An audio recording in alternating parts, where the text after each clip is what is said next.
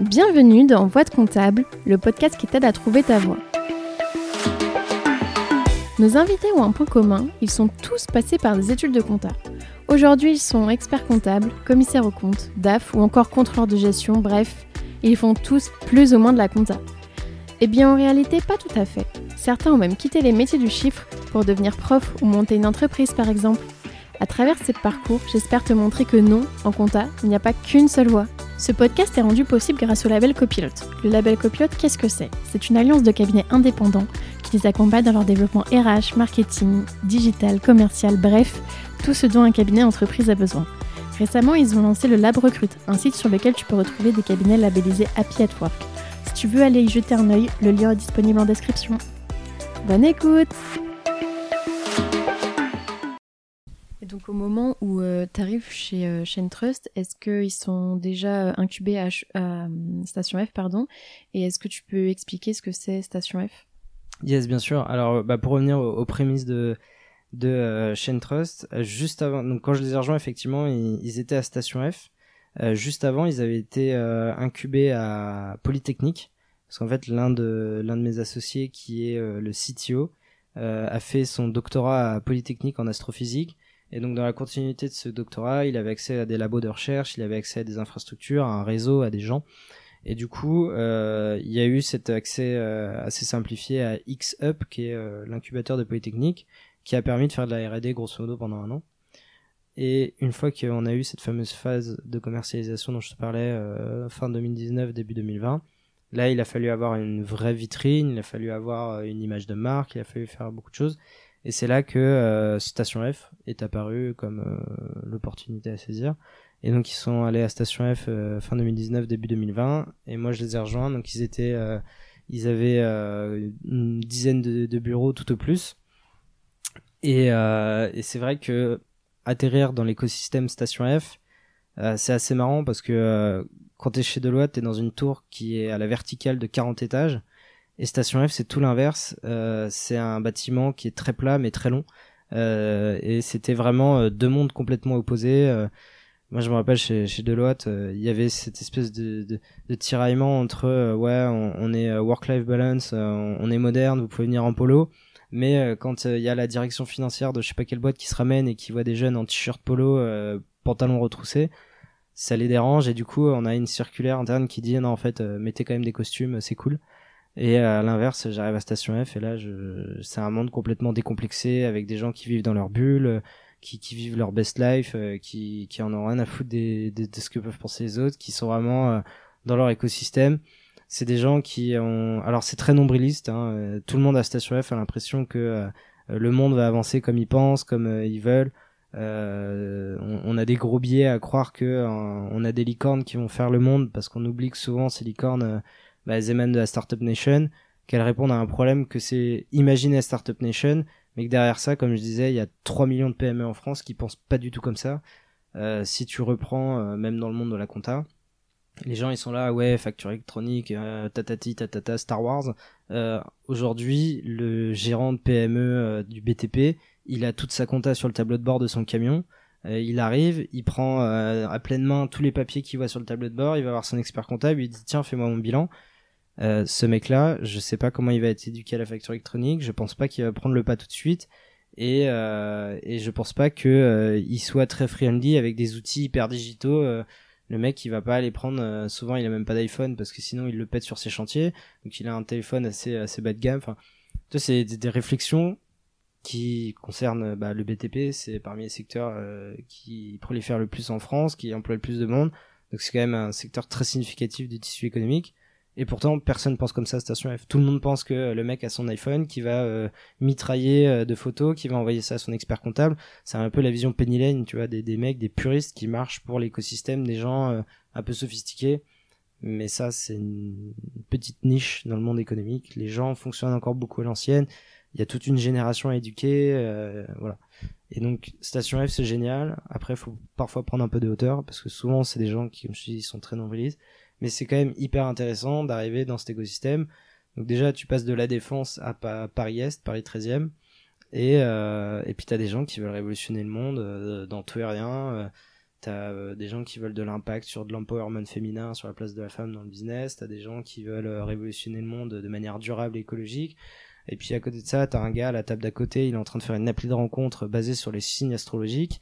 Enfin, c'est c'est c'est hyper riche. Euh, tous les projets, euh, voilà, ont leur singularité.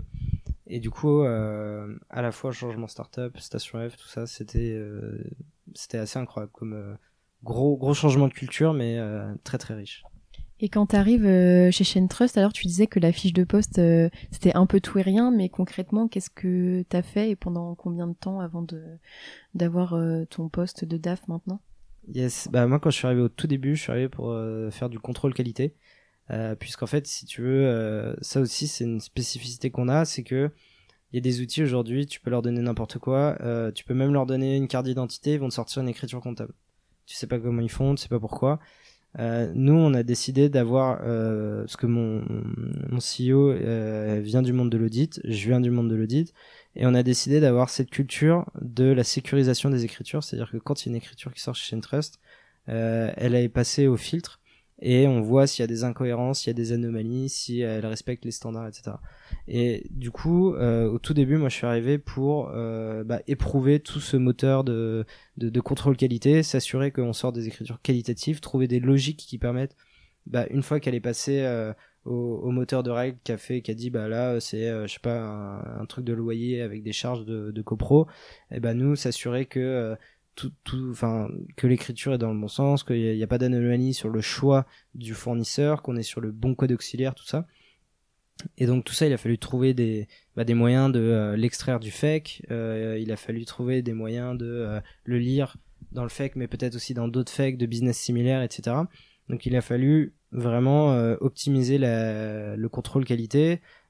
En interne, c'est un peu le contre-bot de celui qui fait la compta, c'est-à-dire qu'il y en a un qui, vraiment produit des écritures à la chaîne, et après il y a un autre, c'est plus de l'humain assisté par ordinateur, c'est-à-dire des gens qui ont un script bah, qu'on a codé en Python, et qui va dire oula là ça c'est red flag ça il faut que tu le revoies. Là il y a une anomalie. Euh, non mais là en fait t'as pas besoin de revoir ça ça part direct euh, chez le client.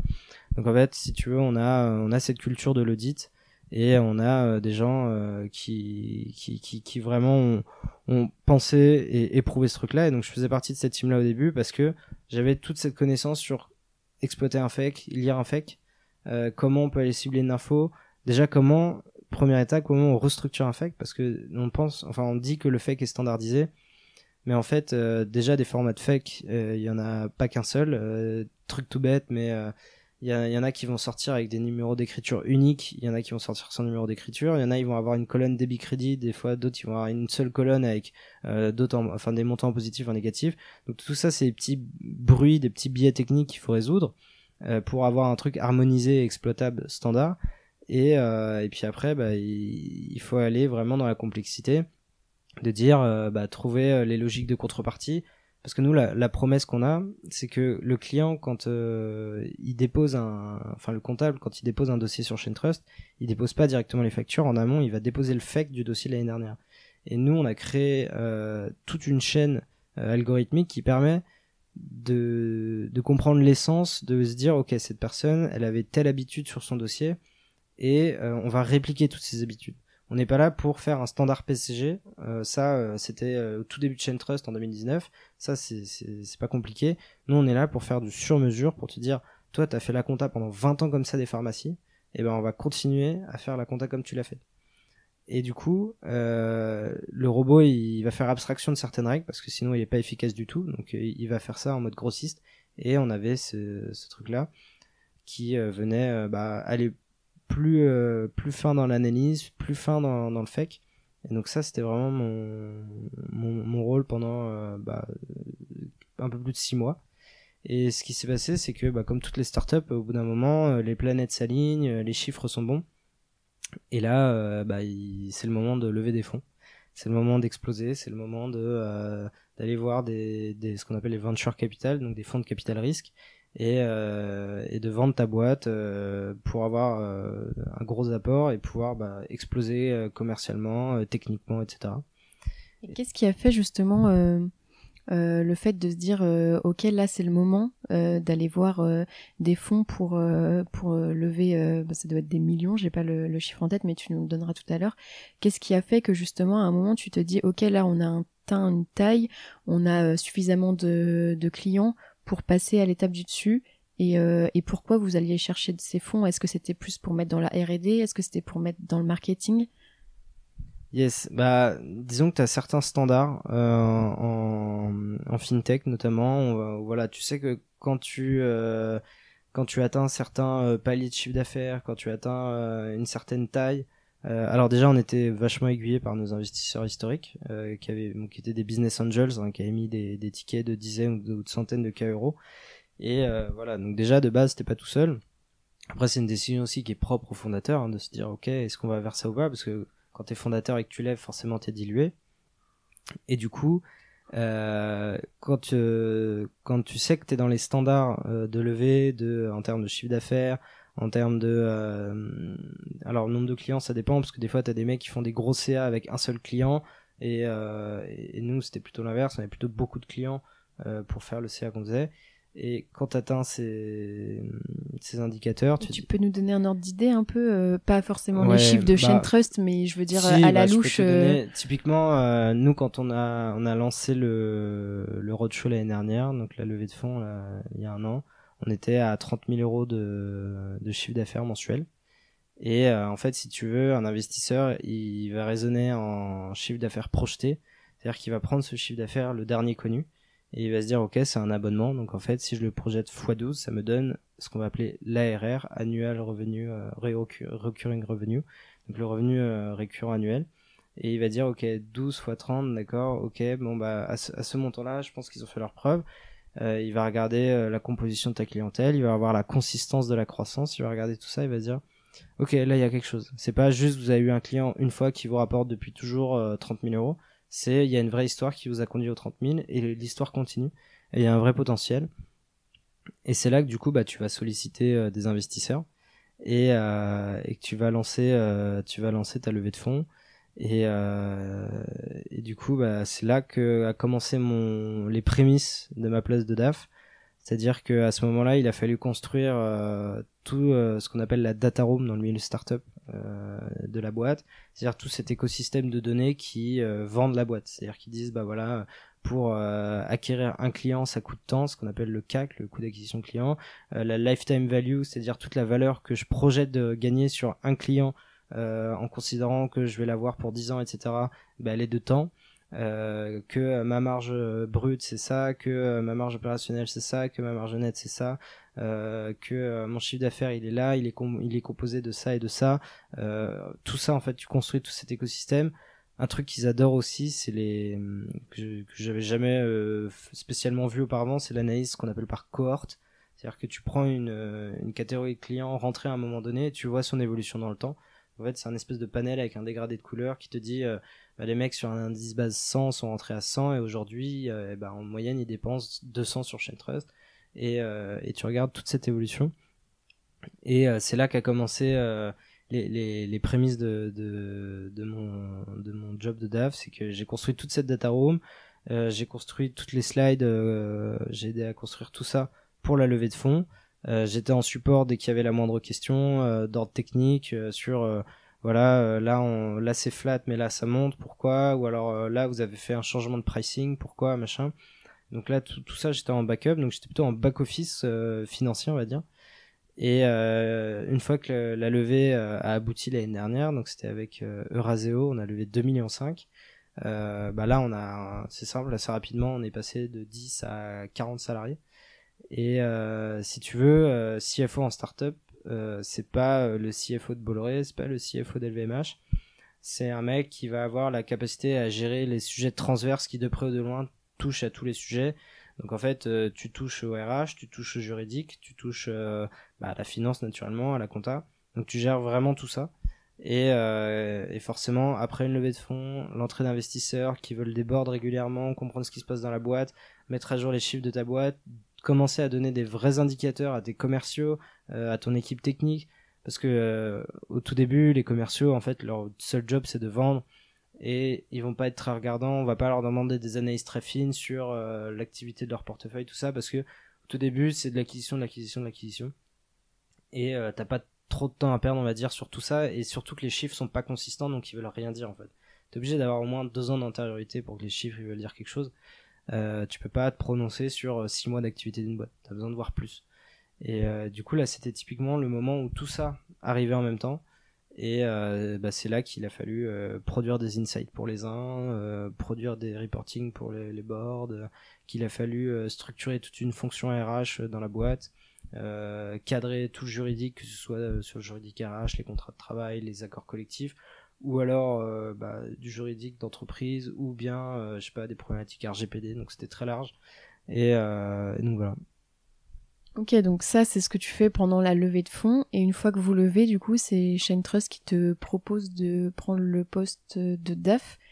Euh, quelle est ta réaction à ce moment-là? Est-ce que tu te dis, euh, waouh, euh, c'est trop pour moi, je peux pas. Enfin, en fait, tu l'étais, on va dire, un peu dans les faits.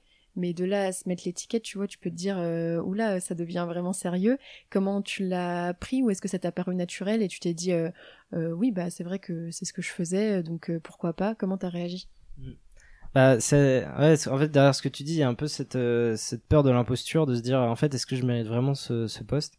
Et en fait, c'est vrai que euh, moi, je m'étais toujours, euh, j'avais toujours en tête, comme je te disais, la posture des, des, des gros CFO, de grosses boîtes. Je me dis, mais je suis pas du tout à la hauteur de ces gens-là. Ces mecs, ils sont dix mille fois au-dessus de moi. ils ont fait 50 ans dans le métier, ils ont tout vu, ils ont tout fait. Euh, ces mecs sont carrément au-dessus de moi euh, et, rien que le, fait d'avoir CFO, euh, euh, comme tu dis, ça, me mettrait à leur niveau. Euh. donc au tout début, j'étais là, moi j'avais vraiment cette idée en tête et j'étais pas très à l'aise. Et surtout avec le fait que bah ouais, ça t'affiche comme ça publiquement. Et puis toi, tu connais la réalité, tu sais que c'est une petite boîte, tu fais pas des trucs de, de ouf non plus. Mais en fait, ce que t'apportes à la boîte, c'est tellement important parce que si tu le fais pas maintenant, euh, en fait, la boîte, elle va imploser. Moi, j'avais le cas d'une, euh, j'accompagnais une, une startup quand j'étais chez Deloitte. Enfin, c'était plutôt une scale-up.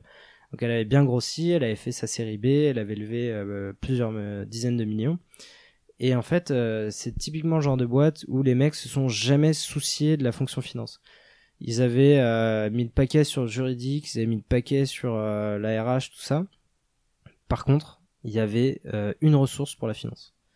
Et euh, là où il y en avait peut-être euh, une vingtaine pour le RH, là où il y en avait genre 5 euh, pour le juridique. C'était invraisemblable. Et du coup, il y avait il y qui gérait la finance et les mecs venaient tout juste de boucler leur leur dernière levée de fonds et la boîte allait imploser parce que ils étaient en mesure de ne sortir quasiment aucune analyse parce que la personne était sous l'eau. Elle devait gérer la compta, elle devait gérer le contrôle de gestion, et tu sais, c'est un peu le cliché de non, mais de toute façon, t'appuies sur un bouton et puis il euh, y a tout qui sort. Mais en fait, non, c'était hyper complexe. Les mecs, entre temps, ils avaient diversifié leur activité, ils avaient 10 canaux d'activité. Euh, il fallait tout analyser différemment. Euh, tout n'avait pas les mêmes retranscriptions, tout n'avait pas le même euh, niveau d'analyse. Et cette boîte, elle a vraiment failli imploser. Les investisseurs ont failli se rétracter parce que ils étaient hyper sceptiques par rapport à ça. Et, et en fait, tu vois, finalement, ça, c'est un peu des trucs qui m'ont dit en fait, non, c'est important ce que tu fais aujourd'hui. Euh, c'est vrai que c'est pas euh, c'est pas à la hauteur de ce que ferait un, CFO d'une énorme boîte. Mais en fait euh, déjà ça t'apprend la gestion à ton échelle. Et en fait c'est hyper structurant pour l'avenir parce que après la boîte est solide il peut lui arriver n'importe quoi. Euh, t'as tout baqué t'as tout cadré. Et, et effectivement c'est c'est ce qui se passe. C'est que derrière après l'effort marginal pour aller un peu plus loin dans l'analyse pour aller un peu plus loin dans le recrutement pour aller dans, un peu plus loin dans certaines tâches il est pas énorme. Et du coup on perd pas euh, on perd pas du temps. C'est pas de la dette qu'on se traîne euh, ad vitam aeternam. Du coup euh, c'est c'est assez essentiel. Et euh, et puis surtout en fait dans quand tu es dans une startup tu peux pas te permettre de en fait il faut que tu aies déjà deux coups d'avance. Il faut déjà que ta boîte tu la vois à ta à ta prochaine levée et en fait, c'est important d'anticiper tout ça et de se dire que dès maintenant, tu places des mecs qui vont tout comprendre de la boîte, tout connaître de la boîte, parce que le jour où euh, tu repars en levée de fonds, où euh, tu euh, recherches des financements, où il y a une proposition de rachat, un truc comme ça, bah t'auras ce mec-là qui connaîtra toute la boîte, qui aura structuré toute l'info financière et qui en deux semaines pourra avoir tous les arguments du monde pour bien vendre la boîte, pour bien amener sur une levée de fonds. quand tu auras une due deal, quand tu auras quoi que ce soit, tout sera carré. Euh, tu vois, en ce moment, on, on parle énormément du fait que les startups sont très opaques sur l'information financière. Tu as une part très infime du Next 40 qui publie euh, ses comptes aujourd'hui. La, la, plupart des gens ne déposent pas leurs comptes. Et, euh, et ça, ça appelle à beaucoup de suspicions. Et du coup, tu vois, dans une boîte où tu as un mec qui, qui est vraiment sachant dans, dans le domaine, qui, qui, te fournit une information de qualité sur la boîte, bah, c'est hyper rassurant pour les investisseurs derrière et puis ça les met en confiance. Donc euh, là, tu vois que ton métier, il, il est un peu différent. Certes, t'es pas le, grand DAF euh, de, la grosse boîte, c'est à une autre échelle, mais t'as, as, en fait, tu gères finalement peut-être les mêmes sujets, mais à des échelles différentes, beaucoup plus opérationnelles. Et, euh, c'est tout aussi important. Et surtout euh, finalement en fait tu deviens un peu le, le script de la boîte quoi. C'est dès que les gens ont une question finalement assez naturellement c'est souvent toi qui as la réponse. Parce que tu sais vraiment tout ce qui se passe parce que les intuitions des uns tu peux les confirmer avec des chiffres ou les infirmer en disant ah oui tu pensais que mais en fait pas du tout euh, et du coup c'est tu deviens une vraie bibliothèque pour la boîte et ça a son importance quoi. Du coup, là, on a abordé la question de la légitimité qui était assez importante, surtout que quand t'as proposé le poste, t'avais quel âge? T'avais 24 ou 25 euh, Ouais, ça, je venais d'avoir tout juste 25 ans. Mais il euh, y a la question aussi peut-être euh, du stage. Alors, je sais pas à quel moment t'en étais à ce moment-là, mais le fait de te dire, euh, bah voilà, si je prends ce poste, euh, est-ce que est-ce que je veux toujours être expert comptable? Est-ce que je vais finir mon stage? Est-ce est que ça a remis en question euh, bah, du coup tout ce que tu avais projeté de te dire euh, je vais être expert comptable et euh, et on coupera je sais plus c'était quoi ma question? Est-ce que tu veux être expert comptable? Ah oui et est-ce que tu as envisagé de faire une année en entreprise pour pour terminer ton stage ou parce que là je crois que es, actuellement tu n'es plus en stage du coup qu'est-ce qui a fait que tu t'es dit justement bah en fait non, euh, le, je veux plus forcément être expert comptable et je veux même pas entre guillemets terminer mon stage, sachant que du coup si t'avais fait un an et huit mois et plus un an en dérogation, il te manquait en gros euh, quatre mois que tu pouvais faire en entreprise. Voilà quelle a été ta réflexion euh, là-dessus. Ouais, alors ouais, déjà pour effectivement donner le contexte, là je suis plus en stage aujourd'hui et effectivement j'ai tout tout arrêté, tout laissé de côté. Euh, c'est un arbitrage qui finalement a été assez. Euh... En fait, j'ai pas vu ça comme un, ni un échec, ni une privation, ni une frustration.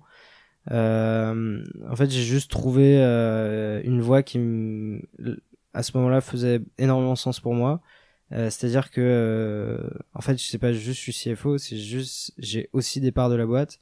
Je suis aussi investi dans la stratégie de la boîte. Je suis aussi investi dans la direction qu'elle prend. Et en fait, c'est là que j'ai compris que, d'accord, en fait, non, c'est moi, j'ai pas envie d'être expert comptable. Du moins, l'expertise comptable m'amènerait pas à ça naturellement. Euh, là, j'ai l'opportunité. Ok, là, je, je vais la saisir. Euh, choisir, c'est renoncer. Et du coup, euh, forcément, il fallait faire un choix. Et le choix, elle est, il a été assez vite vu. Et euh, j'ai dit, euh, pour moi, ça valait tous les, tous les diplômes du monde de se dire, vas-y, on continue, on accepte ce poste on accepte les responsabilités qui vont avec, les contreparties. Euh, et euh, finalement, j'ai envie de dire tant pis pour le deck.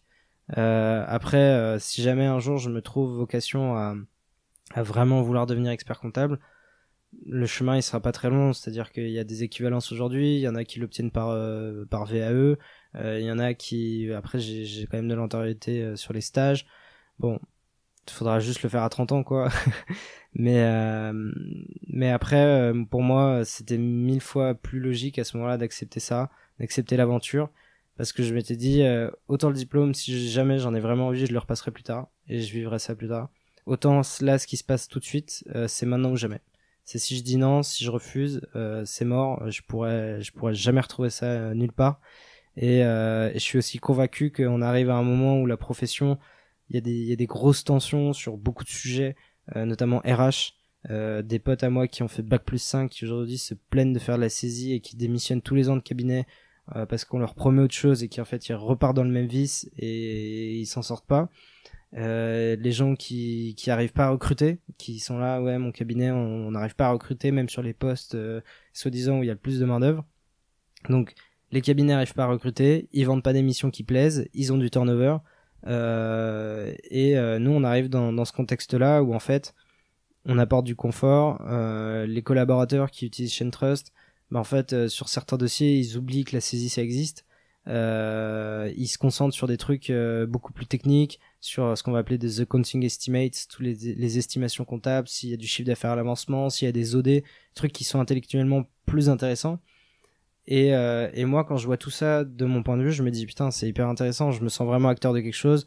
Je dis, je sens que Chain Trust apporte vraiment quelque chose dans, dans l'écosystème comptable. Je préfère le vivre à ce niveau-là plutôt que de le vivre côté expert comptable. Pour moi, ça faisait plus de sens de le vivre là à ce niveau-là.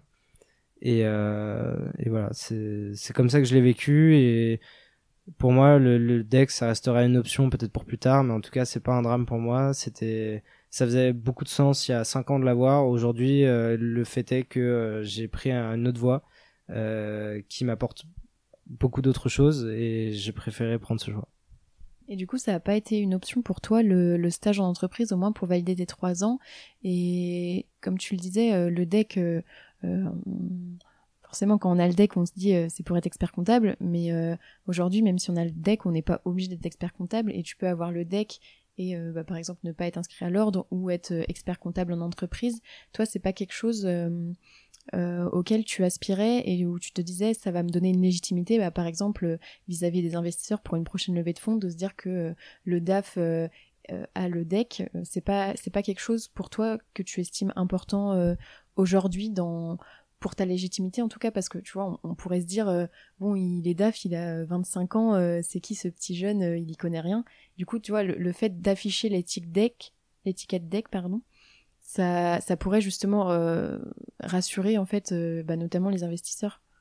Ouais bien sûr. Bah, c'est une question qui s'est posée. C'est une réflexion que j'avais eue à l'époque avec avec mon boss. Et le truc c'est que L'avertissement, c'était la charge mentale, le temps, euh, parce que déjà on bosse énormément euh, quand on est en startup. Euh, c'est pas euh, le hamac et les espadrilles, hein, ça c'est pas vrai. et, euh, et si tu veux, il, il apparaissait qu'avec tout, tout le travail que, que j'avais, supporter la pression du deck en plus, c'était c'était un risque à prendre. Après, il y avait aussi l'enjeu, euh, bah ouais, est-ce qu'à 25 ans, on va te donner le deck? Euh, Surtout que t'es pas vraiment expert comptable. Donc t'arrives face à un jury, tu dis salut les gars, euh, j'ai 25 ans, je veux mon deck, mais c'est pas pour faire expert comptable.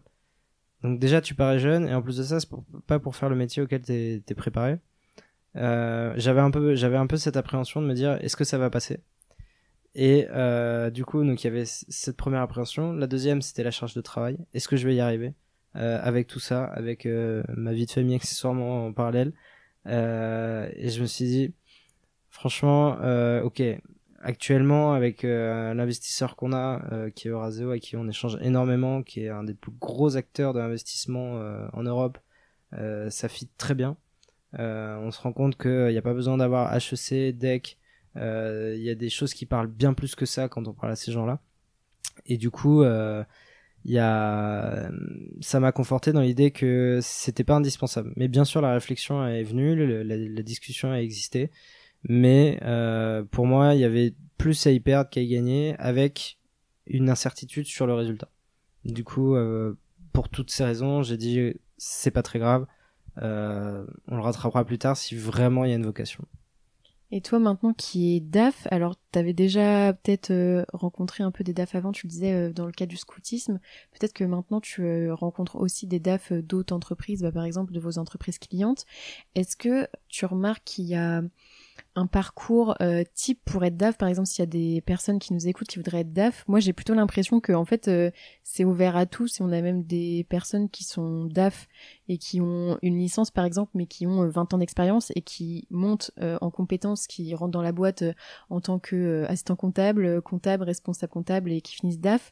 Est-ce qu'ils ont forcément fait des études dans la compta? Est-ce qu'il y a des gens qui viennent d'école de commerce de master CTA est-ce qu'ils ont est-ce que certains ont le DEC euh, Est-ce que c'est, enfin, on sait que c'est pas obligatoire, mais euh, euh, voilà, quels sont les peut-être des parcours que tu as pu euh, rencontrer justement peut-être pour montrer qu'en fait on n'a pas besoin d'avoir le deck pour être DAF ni euh, forcément d'avoir un master ou en tout cas un master en compta ça peut être un master en finance ou autre voilà quelle est ton, ton expérience là-dessus? Yes, bah, ce que tu dis c'est très vrai, c'est qu'il n'y a pas de parcours type. En fait, ça dépend. Pour moi, le, poste et la fiche de poste du DAF, elle est, elle est étroitement liée à la culture de l'entreprise. C'est-à-dire que, tu vois, on parlait par exemple de Binance tout à l'heure, gros acteur de la crypto, qui est étranger, qui débarque en France. Eux, ils ont besoin de sécurité. Ils ont besoin que tout soit opérationnel très vite. Donc typiquement, promouvoir un mec expert comptable, pour eux, c'est la garantie que le mec est fiable, que le mec est technique et que le mec est déployable en 3 secondes. Et euh, du coup, il est clé en main, quoi. Il est clé en main, il est fiable. Donc quand tu as besoin d'aller vite euh, et que tu connais rien, c'est quelque chose qui rassure et qui te dit ce gars-là, tu peux pas te tromper. Donc ça, c'est un cas. Après, tu vas avoir effectivement dans des PME euh, ou dans des boîtes familiales ou dans des groupes familiaux le cas du gars dont tu parles qui est arrivé et je l'ai vu dans une boîte de, de logistique, un mec qui pendant 40 ans a bossé au service de la boîte il est arrivé à l'époque, il gérait euh, la compta euh, Mano, machin. Euh, puis ensuite, l'agence a grossi, a racheté ses concurrents, machin. Et le gars, il a toujours monté avec la vie de la boîte. Et du comptable d'une agence de logistique à Roissy Charles de Gaulle dans les années 60, le gars il se retrouve, enfin 60 j'exagère mais plutôt 70-80, le gars se retrouve en 2015-2020 coopté DAF d'un énorme acteur de la logistique française parce qu'il était au bon moment, au bon endroit avec la meilleure équipe et que voilà, on a fait évoluer le gars avec la boîte. Donc ça, c'est aussi un phénomène qui arrive. Euh, après, il y a y a aussi euh, souvent dans alors c'est plus des startups, c'est plutôt ce qu'on va appeler des scale-up, c'est-à-dire des anciennes startups qui démontrent un projet à la fois rentable et déployable euh, à l'international. Et eux, ce qu'ils aiment, alors c'est pas systématique, mais c'est un schéma type qui revient assez souvent. C'est que souvent les mecs, euh, jusqu'à un certain stade, ils faisaient un peu la fonction finance à l'arrache, euh, c'est le mec qui avait deux trois notions, qui avait fait école de commerce, qui gérait ça. Il faisait appel ponctuellement à des cabinets de DAF externes et machin. Puis là, ils arrivaient à un stade où, euh, bah, comme dirait euh, Forbes, quand t'as besoin du DAF plus de trois fois par semaine, c'est que t'as besoin du DAF à plein temps. Et du coup, du coup, ils vont internaliser un DAF. Et souvent, c'est un peu l'incubateur du futur directeur général. C'est-à-dire qu'ils vont aller chercher un mec qui a un gros bagage finance. Souvent, il a fait un MBA, HEC, je sais pas quoi. Il est en reconversion, il a fait un truc de grosse, de grosse tronche et ils vont le prendre, ils vont le mettre DAF, parce qu'en fait le gars pendant, euh, franchement quand t'es DAF, euh, au bout de deux ans tu sais toute la boîte, il y a plus de secret, tu vois comment elle marche, t'avais deux ans d'antériorité, tu vois les effets saison, tu vois euh, toute la culture du business, de l'entreprise, comment fonctionnent tes clients, comment tu peux prévoir les choses.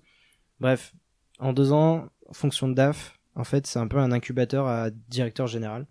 Et souvent c'est ce qui se passe, c'est que quand t'es une scale-up et t'as un CEO qui a levé sa boîte et qui l'a emmené très loin, il a besoin d'un bras droit, il a besoin d'un pas un bras droit au sens euh, le stagiaire qui va envoyer le courrier, tu vois, un vrai bras droit. Et souvent, il va euh, mettre au poste de DAF une personne qui a un très beau parcours, qui est euh, très réputée dans son domaine, avec une vision très stratégique surtout, et qui est capable de l'accompagner dans OK, ta boîte, elle est allée loin, mais comment on va pouvoir l'accompagner encore plus loin? Et euh, bah là, c'est la finance, c'est le seul, un des seuls billets qui te permet d'aller encore plus vite. On va dire qu'au début, c'est plutôt le commercial parce qu'il te faut de la croissance. Seulement quand euh, tu fais, euh, tu peux pas faire 10% de croissance par mois tous les mois pendant 3 ans. Il y a un moment où la croissance elle ralentit et t'as plutôt des perspectives bah, de soit de croissance externe en rachetant d'autres boîtes, soit des perspectives de rentabilité pour gagner plus d'argent avec les mêmes clients. Et donc tous ces sujets-là, ils vont s'aborder avec un mec qui a de la, des connaissances en finance. Donc tu vas avoir ce, ce, type de DAF qui est un peu des futurs DG qui entrent en position de DAF en c'est un peu un incubateur pour avoir un bras droit pour le CEO. Ça, ça se voit beaucoup dans les scale-up. Et, euh, et, puis après, bah, tu as le poste de, de CFO dans des structures euh, type euh, Chain Trust qui sont euh, plutôt euh, en startup PME où là tu prends un, mec bah, déjà souvent t'as pas les moyens de te payer un gars qui sort d'une grosse boîte et qui va te demander 120 k par an. Donc euh, ça c'est pas possible. Et puis souvent t'aimes bien avoir ce gars qui, qui qui vient un peu comme dans les PME familiales qui a connu la boîte au tout début qui l'a vu évoluer qui a la bonne culture qui voit où elle va et puis qui a surtout ce bagage financier et qui va pouvoir l'accompagner sur tous les sujets mais qui est surtout multitâche parce que tu peux pas te permettre de euh, de, d'avoir un gars qui fait que la compta ou d'avoir un gars qui fait que le contrôle de gestion. Il faut que les gars fassent tout, tout, tout, tout. Et donc là, tu vas plutôt tourner vers un profil qui est généraliste et qui fait de tout. Et donc là, ce qui est plutôt aujourd'hui ma fonction. Donc euh, ça, c'est vraiment les profils de DAF qui se voient un peu partout. Euh, après sur les études, bah, comme tu peux t'imaginer, le gars qui a été comptable général, qui est monté avec la boîte, bah lui, moi j'ai rencontré des, DAF qui avaient des CAP comptables, des trucs qui n'existent plus aujourd'hui, qui ont commencé comme ça.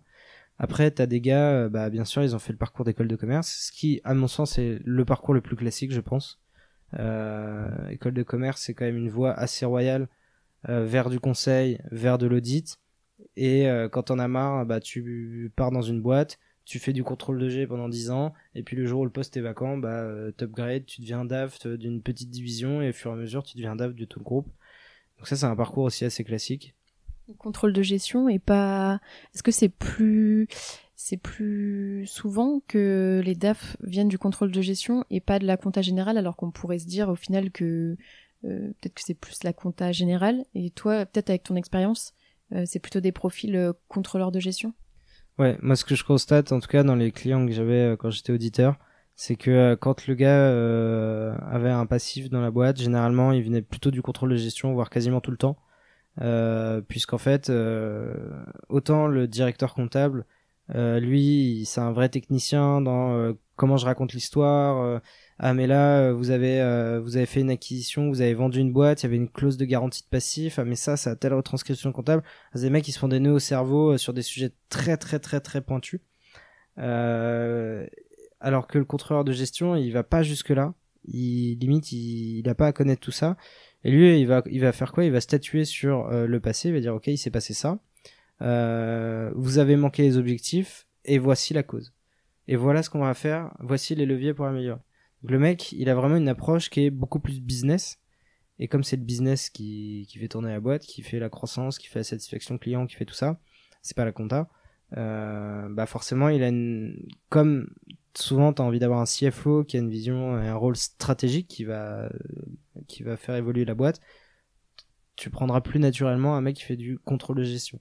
Sachant que le contrôle de gestion, Aujourd'hui, il porte de plus en plus le nom de contrôle financier et encore plus de business analyse. Parce qu'en fait, on se rend compte que contrôle de gestion, euh, ça fait euh, Fordisme, euh, voilà, c'est, ça fait juste analyse de la rentabilité, de la productivité des ouvriers, des machins. Bon, quand tu dis business analyst, là, ça fait un peu plus rêver. Et du coup, quelles sont aujourd'hui vraiment tes missions chez Chain Trust en tant que DAF? Euh, alors tu vas me dire si je me trompe, mais j'ai l'impression qu'en fait, en fonction des boîtes et surtout de la taille et du secteur, en fait, un DAF il peut faire euh, tout et son contraire euh, en fonction euh, en fonction de ces deux critères-là. Alors est-ce que tu d'accord avec ça? Peut-être si tu as des exemples à nous donner, je sais pas, des, des devs que tu citais tout à l'heure qui sont dans des très grosses boîtes qui eux, je pense qu'ils ont des rendez-vous toute la journée avec des, les banques, les investisseurs, etc. Et peut-être des DAF de plus petites de plus petites boîtes qui s'occupent un peu de tout comme tu l'as dit. Et toi, ton rôle dans tout ça, qu'est-ce que tu fais vraiment? Ouais, bah bien sûr. Bah déjà, je peux peut-être que commencer par euh, moi mon quotidien. Euh, il est rythmé bah, par euh, l'activité de la boîte. typiquement, comme je disais, je suis un peu la, personne qui, est plus transverse à, toutes les tâches. Donc tu vois, typiquement en, début de mois comme maintenant, bah il y a un mois qui vient de s'écouler. Il va falloir qu'on lance toutes les analyses, qu'on voit ce qui s'est passé euh, qu'on euh, fasse des feedbacks aux commerciaux, qu'on euh, regarde la marge, comment elle a évolué, quelle a été la performance du mois précédent. Autant dans les grands groupes, ils vont faire ce qu'on appelle des quarters, c'est-à-dire des trimestriels. Autant chez Chain Trust, on est vraiment au mois le mois. enfin, chez Chain Trust, chez PME, et, enfin surtout les startups de manière générale. Donc il y a déjà toute cette analyse qui se fait. Ensuite, ça c'est vraiment toute la première partie du mois, c'est un gros volet analytique. Puis ensuite, tu vas voir, euh, une fois que tu as fait, euh, t'as vu ça, que tu sais où t'en es, niveau cash, tout ça, là, tu vas, tu vas te voir en board, tu vas dire, ok, euh, bah, maintenant, la boîte, on l'emmène où? Est-ce qu'on garde la trajectoire qu'on a donnée? Ok, ok, on garde la trajectoire. Ah, est-ce qu'il faut pas prioriser ça? Ouais, mais le problème, c'est que tel client a telle demande, mais si on fait ça, bah, du coup, il y a telle incidence, machin. Donc, du coup, là, on est plutôt dans la phase de réflexion. Et, euh, et après, bah, va y avoir la, la, fin de mois où là, on va anticiper, euh, bah, je sais pas, tout ce qui est euh, la clôture du mois, on va anticiper euh, tous les, les, les, sujets qui vont euh, pour préparer, anticiper les analyses du mois suivant. Donc, t'es es dans une certaine cyclique, sachant que à chaque fois, t'as toujours des épisodes de trucs que t'as jamais prévus dans ta vie. il faut mettre à jour, comme je te disais, les, je sais pas, les, les clauses enfin pardon, les conditions générales de vente ou conditions générales d'utilisation. Bon bah là, en général, euh, il faut se frotter aux avocats. Qui a envie de se frotter aux avocats? Bah, Le DAF, souvent, c'est voilà, c'est un peu sa place. Ou alors tu dépasses les seuils euh, depuis un an consécutif, t'as plus de 11 salariés, il faut mettre en place tel truc. Du coup, tu vas mettre en place des élections professionnelles. Et puis ensuite, euh, t'as un gros client qui tape à la porte. Euh, le mec a, ses attentes, tu te dis bon ok est-ce qu'on peut accepter ses demandes, qu'elles soient juridiques, qu'elles soient financières, il veut il veut machin, il veut une connexion API spécifique, il veut un pricing spécifique, tout ça tu donc ça c'est des petites missions qui qui sont jamais prévues euh, et qui t'animent euh, voilà euh, tout tout ton mois et qui font que euh, là où tu peux penser que les mecs se roulent les pouces et sont en espadrille, bah en fait non, ils travaillent comme des chiens parce que il y a mille sujets à gérer et que c'est toujours des premières fois et qu'il faut toujours bien les comprendre, avoir tous les tenants et les aboutissants, pas faire les choses trop vite. Et, euh, et souvent, surtout là pour euh, voilà, sinon les mecs ont des questions à se poser, ils veulent des recrutements, ils se rendent compte qu'ils sont en sous-effectif. Ok, vous êtes en sous-effectif. Euh, est-ce que c'est des problématiques organisationnelles et si vous améliorez l'organisation, bah on peut se permettre de pas recruter ou au contraire est-ce qu'il y a vraiment un besoin de recrutement? Auquel cas comment on va faire? On le prend quand? Quel type de profil? Est-ce qu'il y a des aides? Est-ce que machin? Est-ce qu'il y a un dossier à monter? Enfin voilà. Donc ça c'est vraiment euh, ça c'est ce qui va ponctuer euh, toute ta vie euh, et qui fait qu'en fait tes mois ils sont pleins. Alors que moi très honnêtement je commence le mois mis à part toutes les analyses et certains sujets de fin de mois mon calendrier généralement il commence il est vide et il fait que de se remplir au fur et à mesure au fur et à mesure au fur et à mesure et, euh, et puis après, bah, bien sûr, il y a la relation investisseur, parce que quand tu es une startup, euh, souvent euh, les investisseurs, ils aiment bien raconter leur histoire et dire oui, euh, quand on investit, c'est un peu comme un mariage, on a envie de connaître les gens, tout ça. Donc en fait, tu vas garder le lien avec des investisseurs que tu as rencontrés par le passé dans le cadre de tes précédentes levées de fonds. Tu leur fais des petits updates, tu leur dis comment va ta boîte, tu leur dis ce que vous avez sorti de nouveau, voilà.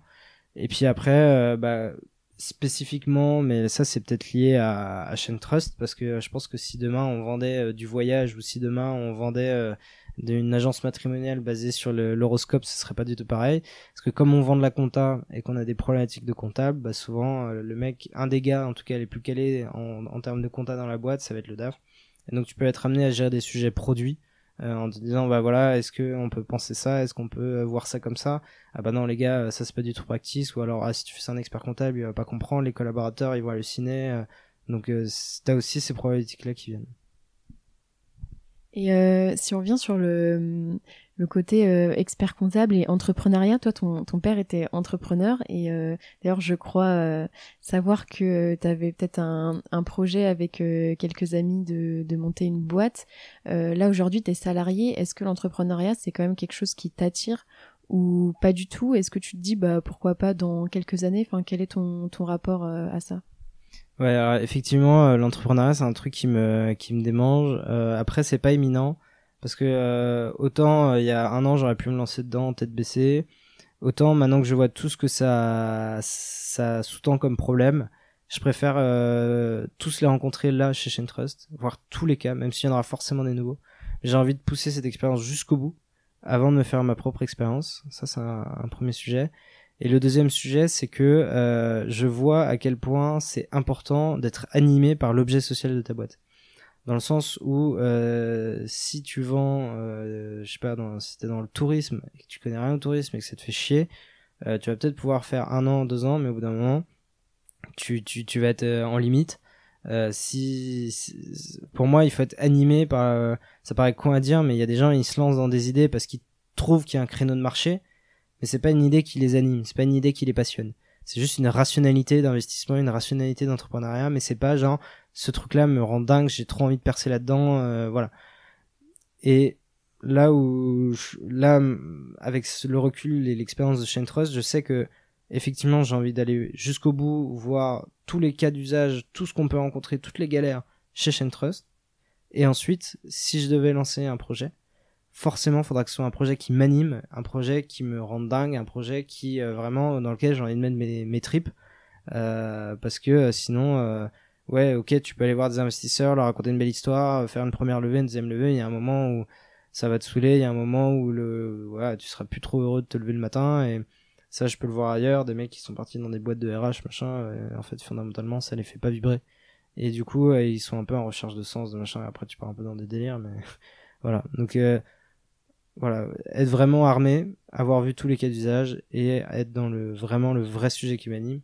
Et je pense que le jour où j'aurai le déclic, il sera naturel.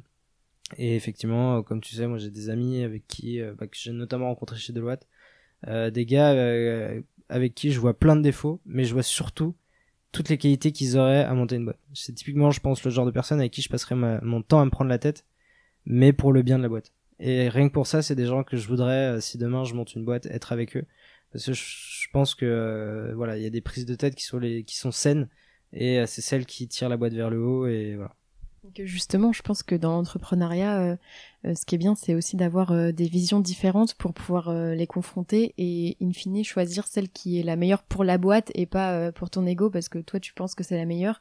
parce que si on prend que des gens qui sont toujours 100% d'accord entre eux, bah, au final, tu peux pas être sûr que ça va être la meilleure décision pour la boîte et que, et que ça va marcher, quoi. Donc, je pense que c'est super intéressant de s'entourer de profils qui ont un peu des parcours divers et des avis divers sur les, sur, sur les choses. Ouais, ouais, bah complètement. Euh, ne serait-ce que, euh, tu vois, avoir des. Moi, je suis plutôt du genre à, réagir euh, assez rapidement dès qu'il y a un indicateur qui est au rouge. ça me met pas très, pas très à l'aise tout ça. Et au contraire, il y a des gens qui ont cette capacité à toujours voir la petite frange d'or parmi le plus noir nuage, tu vois. Et ils vont te dire non mais regarde, il s'est passé ça, non mais regarde, non mais t'inquiète, c'est juste un mois de passage à vide. Et ok, tu vois, il y a des gens, ils arrivent à te faire relativiser, à te faire encaisser le coup. Euh, donc ces gens-là, ils sont importants, tu vois, parce qu'il y a des gens, c'est des excités, ils ont toujours besoin de, ok, ça va pas, on va trouver des solutions, on va réagir, on va rebondir, on va faire ça, on va faire ça, on va faire ça. Non, des fois, il faut juste savoir prendre son mal en patience. Donc ça, c'est le premier trait de caractère. Et puis après, il y a aussi euh, des gens qui arrivent à être constants. C'est-à-dire que si au début, tu vois, nous, tu parlais tout à l'heure de la vision de Chain Trust, et tu dis est-ce que vous allez faire ceci, cela, machin dans le futur, truc. Et en fait, tu vois, ça c'est aussi une force, c'est de se dire que en fait les mecs sont consistants depuis toujours, c'est-à-dire que ils ont une idée, c'est ça, c'est automatiser, simplifier la compta pour les cabinets d'expertise comptable. Et avant de partir dans un quelconque délire de euh, je ne sais quoi, déjà on va être le meilleur là-dedans, tu vois.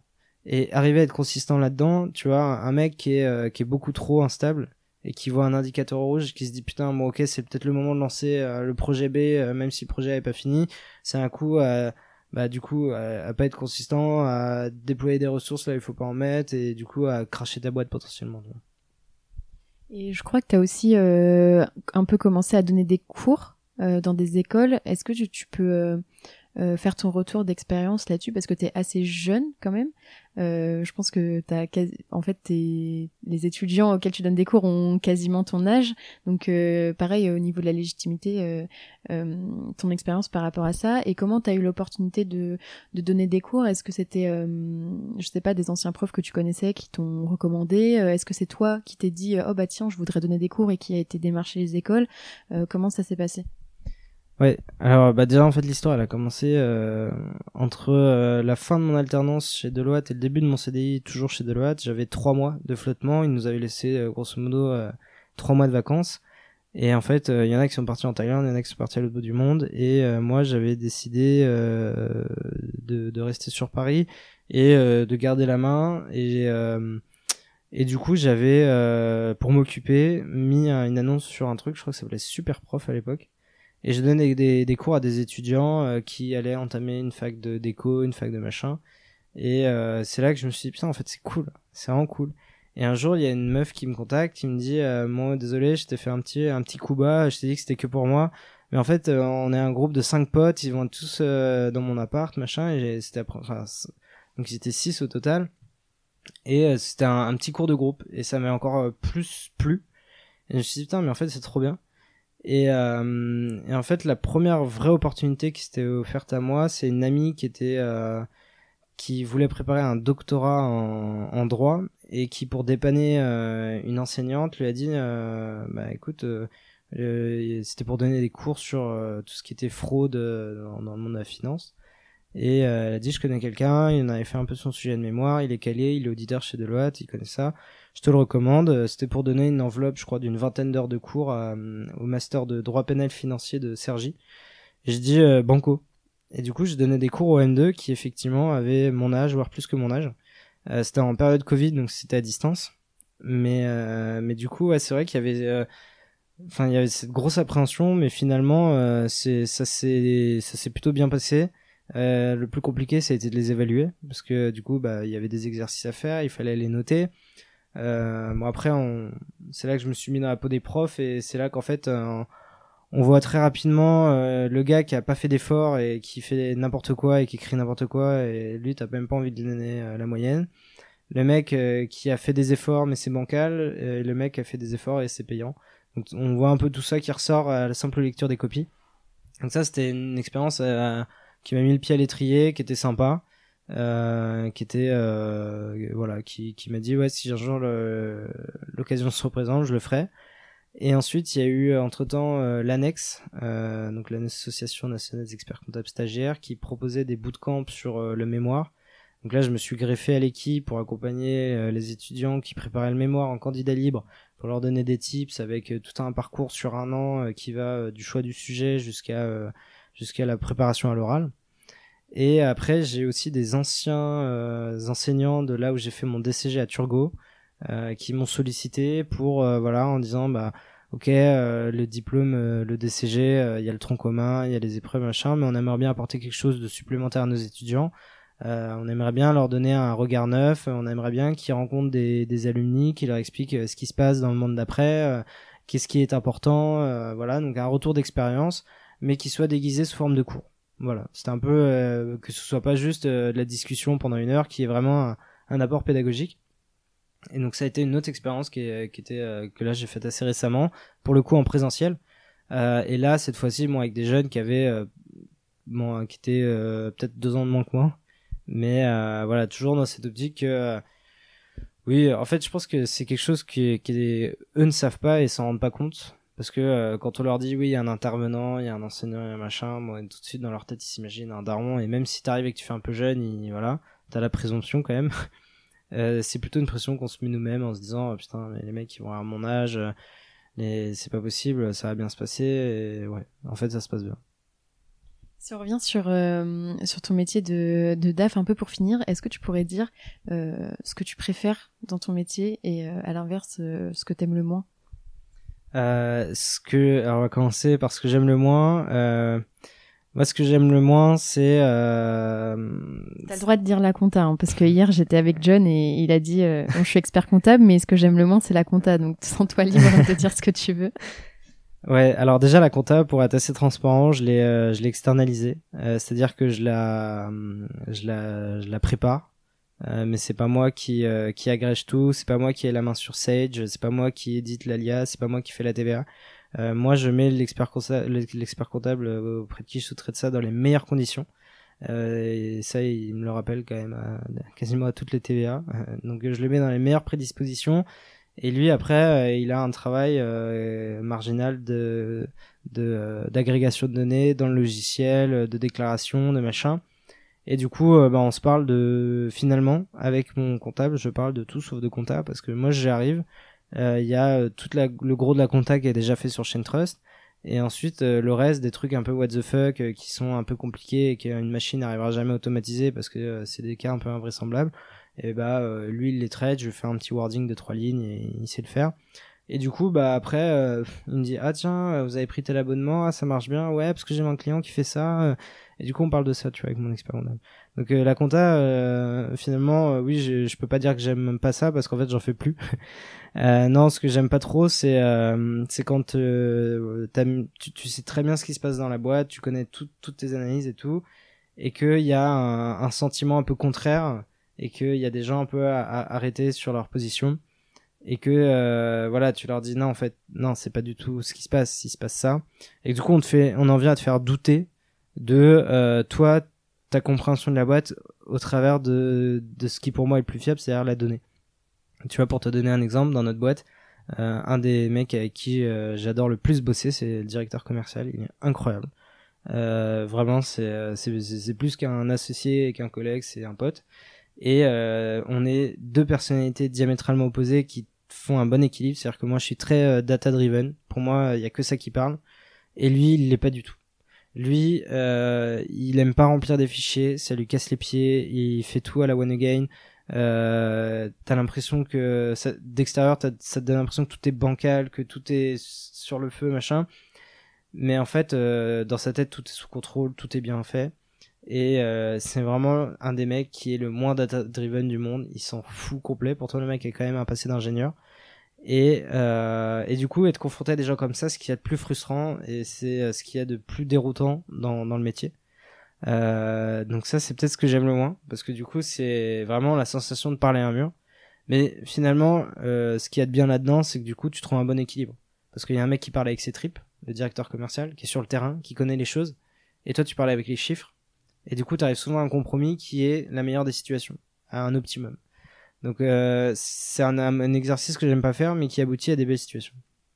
Tu peux donner un exemple peut-être de situation où sinon je, vais, je peux l'imaginer que euh, par exemple tu dis euh, bon euh, ce mois-ci on a eu tant de pourcentage de croissance et qui te dit bah non on a fait beaucoup de on a closé beaucoup de deals on a beaucoup plus et que toi tu dis bah non dans les faits le chiffre d'affaires il a augmenté que de X% ou peut-être au niveau de la du taux de conversion des clients enfin des prospects vers les clients où lui te dit ah bah on a quasiment tout closé. Toi tu dis bah non il y en a que je sais pas je que je connais pas les pourcentages mais on a closé que 30 euh, ou 50% et qui dit mais non euh, on a quasiment tout closé. Enfin c'est ce genre d'indicateur là ouais ça, ça, peut partir de ce genre de débat. Euh, ça peut être aussi euh, un, un, cas très concret c'était euh, accepter des clients qui nous apportent que des emmerdes et qui nous font perdre beaucoup d'argent.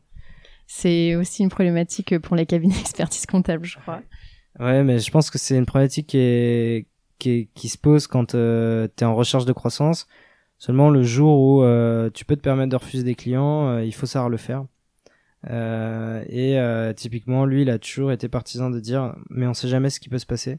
Et peut-être que ce mec, un jour, et, il a raison parce que des fois, il a des, victoires comme ça, c'est-à-dire que je dis, ce mec, c'est un gouffre financier, ce mec, c'est une source à emmerde, ce mec, c'est pas possible, il va nous faire perdre trop d'argent, tu peux pas l'accepter. C'était des petits filous, ils arrivent, et euh, pour 20 euros par mois, ils te mettent 3 euh, ans de, de, retard de compta. Et ils te font euh, ils, ils, jouent les opportunistes. Et après ils, ils résilient l'abonnement. Donc pour 20 euros, ils ont fait 3 ans de compta. Tu vois. Et euh, et t'as des voilà. Donc t'as des mecs qui font des trucs un peu what the fuck. Et euh, et si tu veux euh, des fois on a des clients ils arrivent avec leur gros volume de trucs. Ils arrivent avec que des problèmes que des emmerdes. Ils sollicitent le support tout le temps.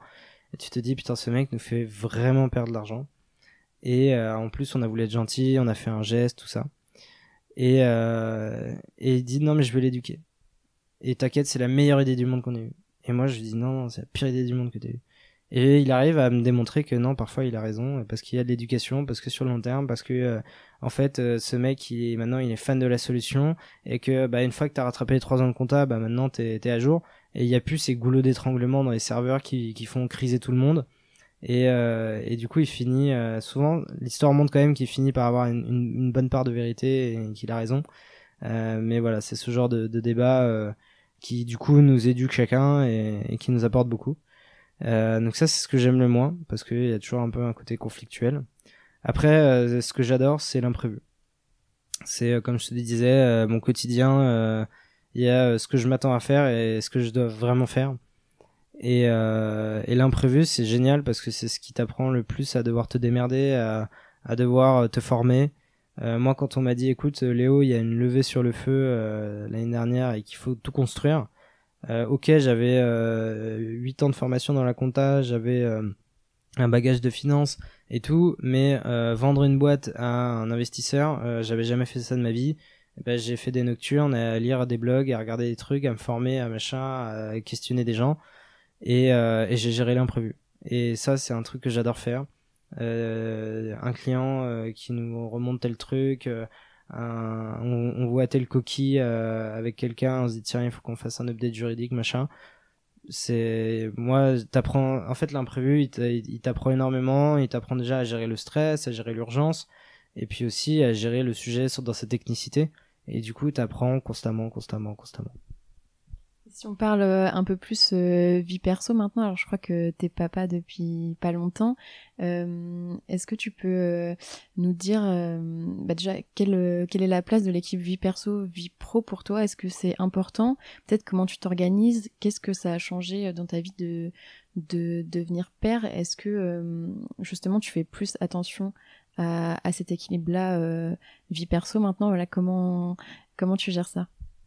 Ouais, alors effectivement, je suis papa depuis depuis un an. J'ai un petit un petit bonhomme qui a un an et c'est un c'est un boulet de canon dans ta vie. Euh, disons que t'as euh, as les 9 mois de grossesse en amont pour te préparer, mais en fait euh, non, t'es jamais prêt. Euh, une fois qu'il est là, il est là et il faut il faut faut gérer.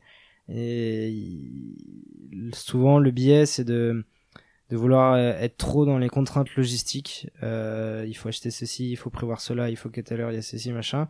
Et du coup d'en oublier, de juste passer du temps avec son gamin et avec sa femme surtout. Euh, et du coup, alors au tout début, enfin après, c'est chacun euh, gère sa vie de couple et sa vie de famille comme il veut. Mais euh, le fait est qu'au tout début, euh, en tant que mari, t'as un, enfin en tant que père, t'as surtout un rôle logistique. Voilà, Là-dessus, on va pas se mentir. Le bébé vient de naître, il est dépendant de sa mère à 4000%. toutes les études montrent qu'un bébé, il est lié à sa mère sur les premiers mois de sa vie. il reconnaît pas le visage de son père avant X semaines, tout ça, ça c'est factuel. bon bah voilà, il faut faire avec. toi, tu t'en fous. Euh, au début, c'est à sens unique. Euh, c'est pas très grave parce que justement, c'est c'est au bout de quelques temps, ta voix, euh, ton odeur, ton visage, tout ça, c'est bon. Au bout d'un moment, il finit par il finit par te te, considérer et t'as une relation à, double sens qui commence à, naître. Mais au tout début, t'es vraiment euh, un soutien logistique pour ta femme, pour ton gamin, pour le pour le foyer. Euh, et par contre, c'est là que tu dors le, moins. et c'est vrai qu'en termes de vie pro, vie perso, surtout dans le contexte où euh, tu as une levée de fond sur le feu, euh, ouais, c'est chaud. Euh, parce que, euh, bah, après, une fois de plus, peut-être qu'il y a des bébés qui dorment bien dès le début. Le mien, il était sur des cycles de 3 heures, 3 heures de sommeil, 1 heure d'éveil, 3 heures de sommeil, 1 heure d'éveil. Et qu'il fasse nuit, jour, il s'en fout, il vit sa vie. Donc euh, au tout début, c'est en fait c'est là où c'est le plus éprouvant, mais c'est là où tu as le plus d'énergie parce que tu es prêt, parce que tu dis ok je l'ai accepté, ça fait neuf mois, je suis sur les starting blocks tout ça. Euh, là où ça devient vraiment hyper dur, c'est les mois qui suivent.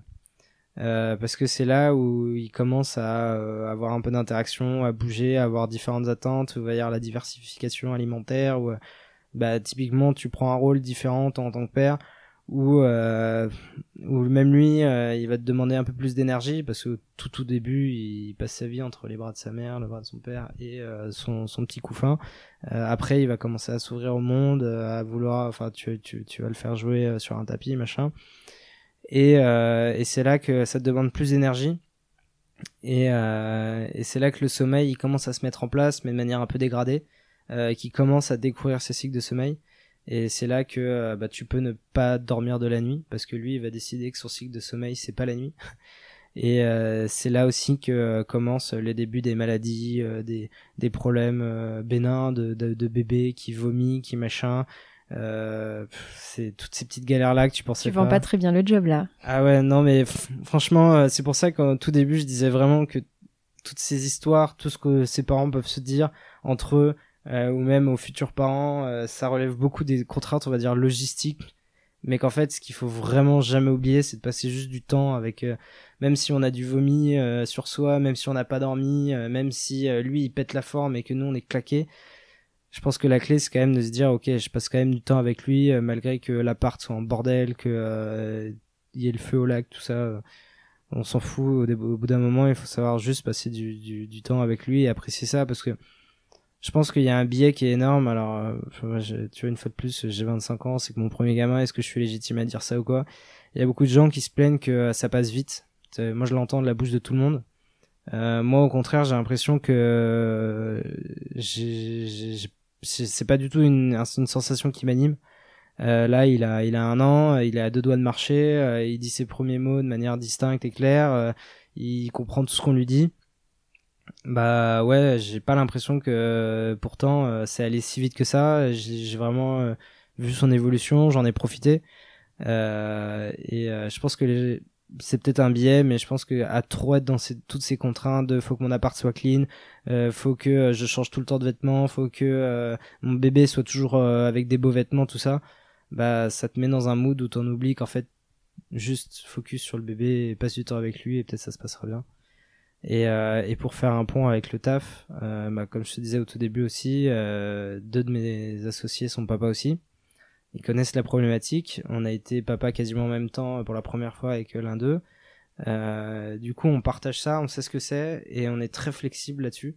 Euh, moi, si euh, il faut que je ferme le PC à 17h euh, pour aller à la crèche, ensuite passer un petit quart d'heure, 20 minutes au parc, machin, et ensuite je rentre, je m'amuse avec lui et machin, et je rouvre le PC à 20h et je bosse jusqu'à 23h. Bon bah je l'ai choisi, j'ai fait une coupure dans la journée, il y avait une deadline.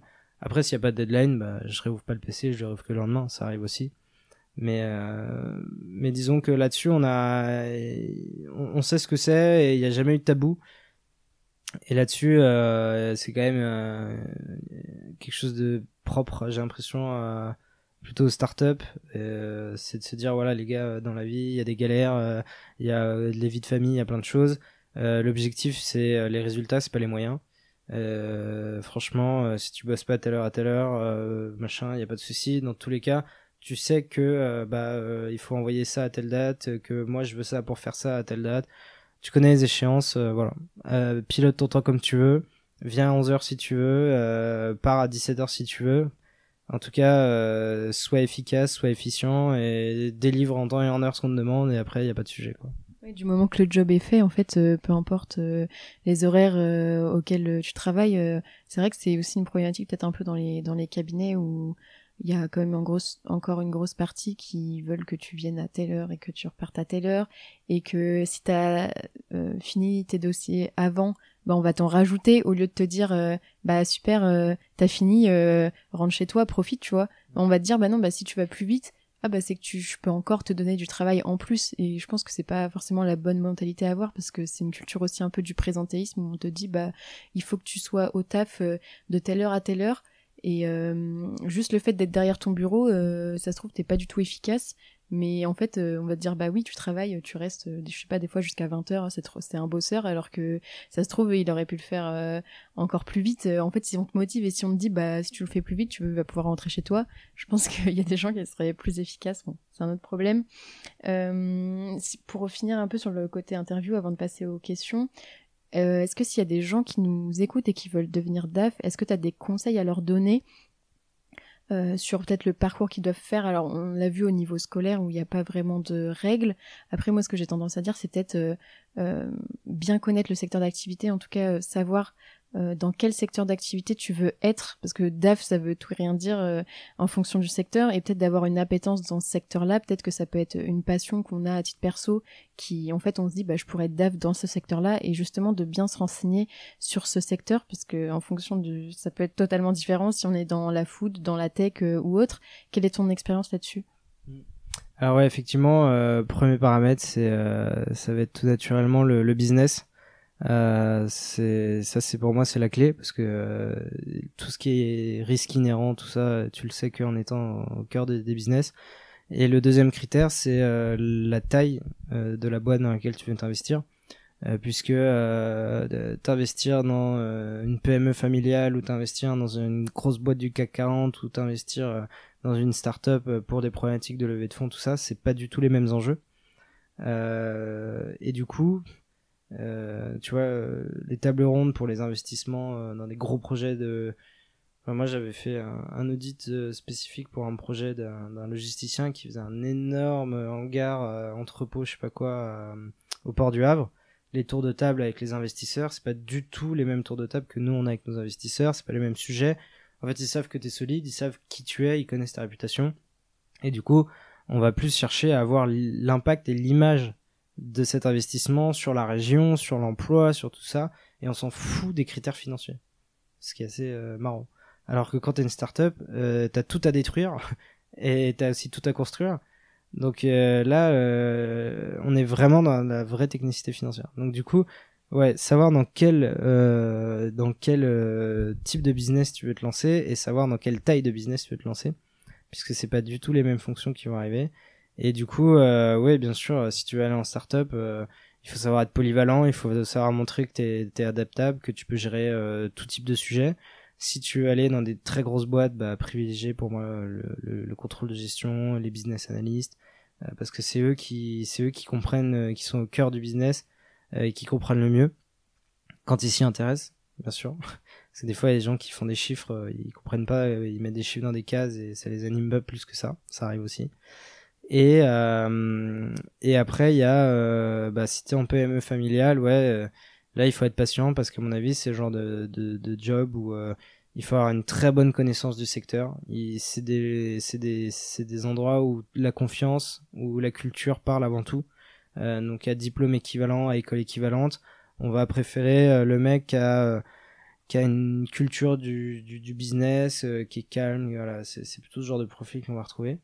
Et il y a un dernier profil dont j'ai pas parlé, mais euh, là maintenant qu'on en parle, il, me vient. C'est les mecs qui vont travailler en consolidation, souvent, les consolideurs. C'est aussi des, des mecs qui sont assez naturellement tournés vers le, poste de DAF. Mais alors là, on parle de DAF, de, bah, de multinationales. Pourquoi? Parce que euh, c'est eux qui ont une vision euh, au-delà business, elle est worldwide. Parce que avoir tous les soucis de gestion, les soucis de production, quand tu une chaîne de production franco-française, ça va. Euh, mais quand tu produis à l'échelle planétaire, c'est un autre délire. Et il faut connaître les contraintes de tel pays, les contraintes de machin. et ça, c'est encore un autre délire. Ok, top. Est-ce qu'il y a des choses que tu ferais différemment dans ton parcours ou, ou que tu aurais aimé savoir alors, s'il y a des choses que je ferais euh, différemment, euh... et euh, ouais, je, non, je pense que je changerais. Rien. Je pense que je changerais rien. Euh, pour moi, il y a eu que de la chance, que des belles opportunités, que des des bons moments, et justement, je pense que c'est ça qui fait la, la singularité, la beauté d'un parcours. c'est d'avoir un trou commun, des CG, des SCG qui peut paraître très classique mais d'avoir su prendre au bon moment les bonnes décisions, euh, avec les opportunités aussi improbables qu'elles soient. Euh, je pense que c'est ça qui fait la richesse d'un parcours et c'est ça qui, qui, qui fait que euh, ouais on en est là aujourd'hui et je pense que justement euh, moi je voudrais rien changer et je voudrais garder euh, ces, bons souvenirs et ces belles surprises de dire ouais heureusement j'ai fait ça à tel moment j'ai pris telle décision ok ça a été un gros compromis ok il y a eu des, des frustrations mais in fine, euh, le gain, il est positif et j'en suis là aujourd'hui. quoi. Ouais, le fait de, de s'adapter aussi, c'est une question d'état d'esprit. Je pense que c'est important de, bon, forcément, comme tu le dis, par exemple, quand t'as pas été pris euh, à l'école militaire, euh, t'as un moment où tu te dis, bah mince, qu'est-ce que je vais faire T'es déçu et t'as totalement le droit de vivre ces, ces émotions-là, mais il faut savoir aussi rebondir. Et au final, tu t'es dit, ah bah finalement, c'est pas si mal que ça, la compta. Et au final, maintenant, tu fais même plus de compta euh, et c'est ça qui est génial, c'est en fait de prendre les opportunités quand elles arrivent et de pas, euh, tu vois, c'est bien aussi de pas s'être enfermé, de se dire je veux absolument être expert comptable et en fait tu t'es dit bah finalement euh, DAF c'est bien aussi, enfin tu t'es laissé la porte ouverte en fait à faire d'autres choses et c'est ce qui fait que aujourd'hui ton parcours il est riche et que tu fais quelque chose que t'aimes en fait. Ouais, exactement. Euh, Est-ce que, enfin, je pense que la majorité des gens qui vont nous écouter sont relativement jeunes, peut-être encore en études. Est-ce que euh, tu as des conseils à donner à ceux qui ont aujourd'hui autour de la vingtaine peut-être et qui savent pas forcément ce qu'ils veulent faire? Quel conseil toi tu donnerais au, Léopold qui avait euh, une vingtaine d'années et qui était, euh, peut-être euh, en fin de DCG ou en audit chez Deloitte? Hmm, Franchement, je je sais pas. En fait, je suis partagé entre dire si ça te plaît pas, change, mais c'est peut-être un peu radical ou alors, euh, bah vas-y, maintenant que t'es dans, lancé dans la machine, peut-être que t'as l'impression de pas être au bon endroit. Mais vas-y, fonce quand même parce que en fait, tu te rends pas compte, mais il y a des belles opportunités partout. Donc euh, d'un côté, euh, j'ai envie de dire ouais, si ça te plaît vraiment pas, perce pas là-dedans pour finir dans un cabinet et, et, être le gars qui va se plaindre sur vide comptable tous les jours. mais de l'autre, il y a des belles opportunités quand tu creuses un peu et dans ce cas-là, si tu décides de rester, sois curieux euh, trouve ce qui te plaît vraiment, ton appétence, que ce soit pour la tech, que ce soit pour le marketing, que ce soit pour euh, la stratégie, quelle que soit ton appétence majeure par rapport à la compta, termine ce diplôme, euh, fais euh, un super mémoire qui, qui va te faire connaître, rencontre des gens et, et sois curieux et, et, tu finiras par découvrir une opportunité, une porte de sortie qui t'évitera de euh, ouais 28 euh, ans bac plus 5 et je fais de la saisie et je suis jamais content quoi. Euh, du coup, si on revient un peu euh, plus sur ton parcours et les questions des, des, auditeurs, quelles sont pour toi les compétences nécessaires que doit avoir un, un DAF aujourd'hui? Ça, ça va encore reprendre tout ce qu'on s'est dit depuis depuis deux heures. C'est, ça dépend dans, dans quel contexte tu œuvres et pour quelle finalité tu œuvres. Euh, aujourd'hui, je crois que c'était un rapport, je sais plus de, de qui il est sorti, DIY, de Forbes, je sais pas quoi. Il disait voilà, aujourd'hui un DAF, ce qu'on attend de lui, c'est quoi? C'est soit d'être cost killer, soit d'être business partner, euh, soit d'avoir un côté, euh, je crois, stratégiste euh, pour la boîte. Que des mots en anglais, du coup. tu peux expliquer un peu ce que c'est Et justement, du coup, je vais, je vais un peu développer, mais la question, c'est quoi? C'est qu'est-ce que tu vas, quelle valeur tu vas apporter à la boîte? Tu peux peut-être tout apporter, être le meilleur CFO du monde, mais globalement, est-ce que tu es là pour, euh, genre, suroptimiser l'allocation des ressources?